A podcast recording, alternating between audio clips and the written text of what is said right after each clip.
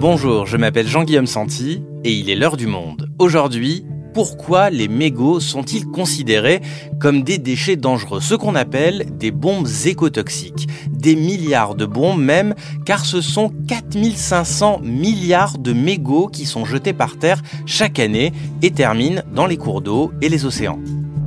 Mégot, c'est très très polluant. De l'arsenic, du cyanure, du plomb, des pesticides et même des substances radioactives comme l'uranium. Les mégots, c'est vraiment un fléau.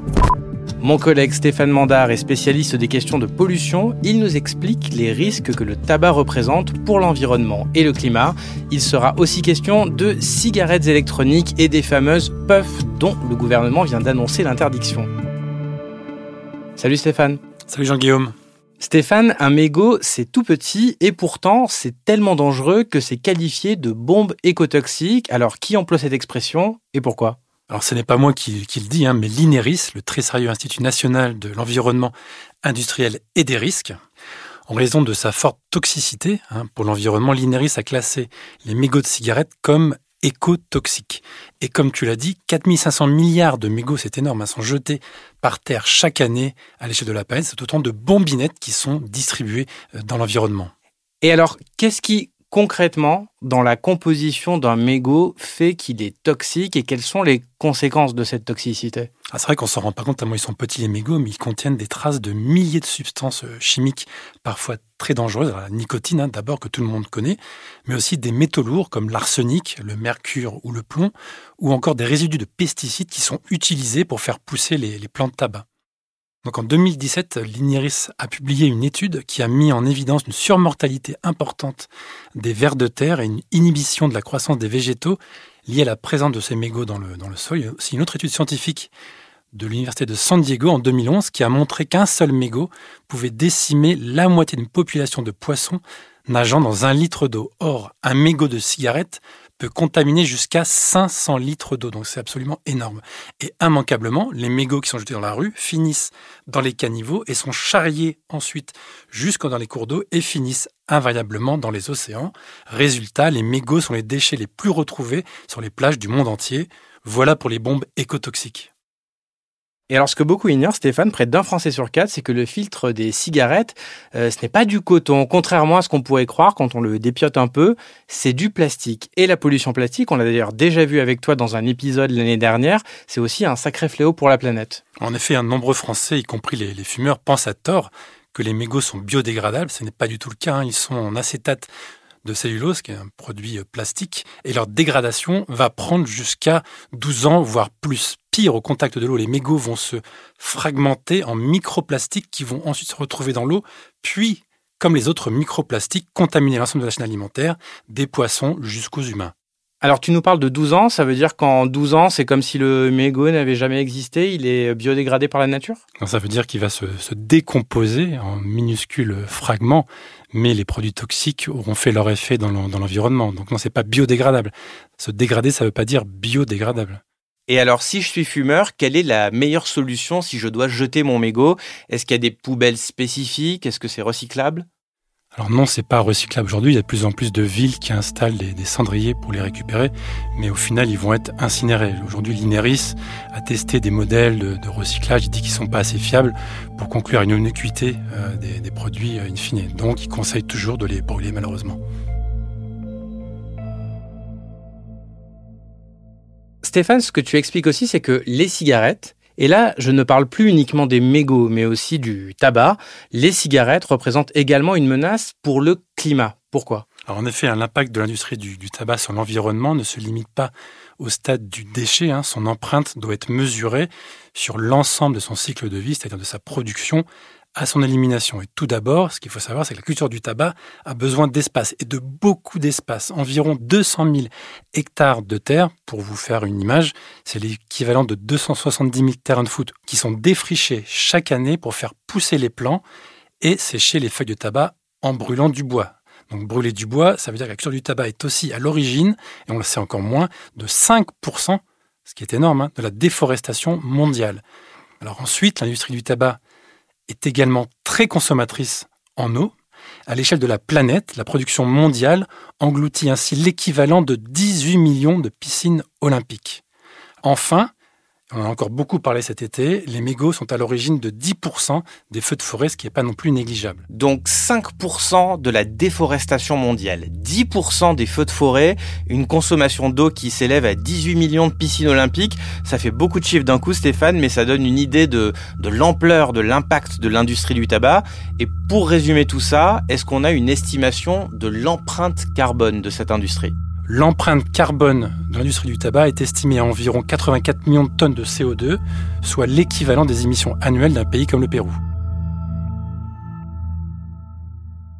Et alors dans la lutte contre ce fléau, la France est plutôt bonne élève, du moins en théorie, parce que euh, depuis 2021, la loi a instauré pour la filière française du tabac le principe du pollueur-payeur. Alors comment ça marche et est-ce que c'est efficace? C'est vrai, hein, la France est le premier pays qui a transposé dans sa, dans sa loi une directive européenne qui contraint les producteurs de tabac à prendre en charge les coûts liés au nettoyage et au traitement des mégots sur le principe pollueur-payeur. Donc elle a créé en août 2021 un éco-organisme qui s'appelle Alcom, qui regroupe fabricants et distributeurs de tabac, l'association des fournisseurs de tabac à fumer, la fédération des fabricants de cigares et la confédération des buralistes. Ça, c'est pour l'éco-organisme. Le gouvernement lui a fixé un objectif à savoir réduire au minimum de 40% d'ici à 2027 le volume de mégots jetés dans l'espace public et de 20% entre 2022 et 2023. Alors j'ai posé la question au gouvernement et à Alcom hein, pour savoir où en était cet objectif, surtout en 2023. Alors ils m'ont fait une réponse de, Normand en disant qu'ils ne savaient pas vraiment, que l'année n'était pas terminée. Donc en fait, il n'y a pas de chiffres, on ne sait pas du tout où on en est. Et il y a un deuxième objectif qu'a fixé le gouvernement à Alcom de verser 80 millions d'euros par an aux collectivités. Alors ça, ça revient à peu près aux 100 millions d'euros de, nettoyage euh, par an euh, qu'on a calculé pour les collectivités. Et pour l'instant, le bilan est plutôt maigre puisqu'en 2022, seuls 8,5 millions d'euros ont été distribués, donc à, à peu près 10% de ce qu'ils devraient faire normalement. Dans ton article, tu dis que cet éco-organisme s'apprête aussi à lancer une campagne de sensibilisation contre le mégot et ça soulève des critiques. Pourquoi? En effet, pour les associations environnementales et de lutte contre le tabagisme, euh, le rôle de l'industrie du tabac devrait se limiter euh, au financement des coûts environnementaux générés par leur industrie et en aucun cas déborder sur la gestion ou sur la sensibilisation. Parce que pour les, les ONG, la situation actuelle, en fait, permet aux cigarettiers de se dédouaner de leur responsabilité, de rejeter la faute sur le fumeur en véhiculant l'idée que le cœur du problème, ce sont les mégots mal jetés, hein, c'est l'expression employée par les, par les cigarettiers, et pas euh, les bombes écotoxiques qu'ils mettent sur le, sur le marché. À propos de ces bombes écotoxiques, est-ce que au moins les cigarettiers essayent de fabriquer des alternatives, par exemple changer la composition de leur filtre pour euh, diminuer l'impact sur l'environnement? Alors oui, il y a bien les tentatives hein, des cigarettiers de mettre en avant des filtres dits biodégradables, mais les scientifiques les ONG dénoncent des opérations d'enfumage, pour faire le mauvais jeu de mots, car au final, il n'y a aucune garantie que ces filtres ne relarguent pas certaines substances toxiques dans l'environnement. D'ailleurs, dans le cadre des négociations sur le futur traité plastique dont on a déjà discuté dans un podcast précédent, la société civile demande leur interdiction, l'interdiction des filtres, purement et simplement.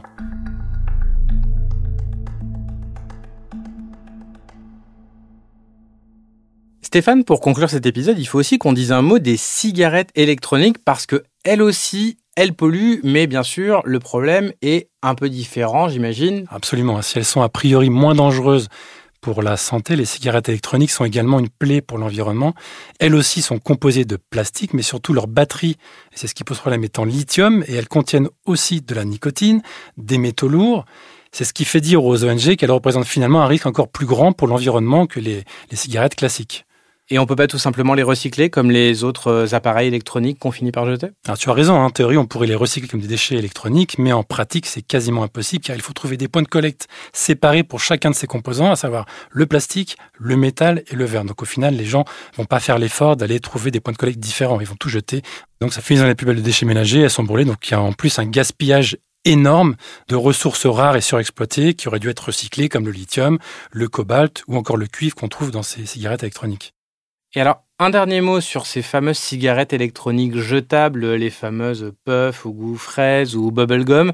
Donc le gouvernement a annoncé qu'il voulait les interdire. Ça, en termes de pollution, on est encore un cran au-dessus. C'est un cran au-dessus parce qu'on ne peut pas retirer en fait la, batterie, elles sont collées, ça forme un seul tout avec le, avec le plastique. Donc les, les jeunes, souvent qui sont les, les principaux utilisateurs de, ces cigarettes, les jettent directement. J'en ai retrouvé encore plein moi dans le sable sur les plages cet été. Donc la première ministre s'est dit effectivement favorable à l'interdiction des, puffs et un, projet de loi d'interdiction des, cigarettes électroniques jetables a été déposé donc en mai. C'est une proposition de loi transpartisane qui devrait normalement être mise à l'agenda euh, de l'Assemblée nationale d'ici la fin de l'année, on pense vers décembre. Merci Stéphane. Merci Jean-Guillaume.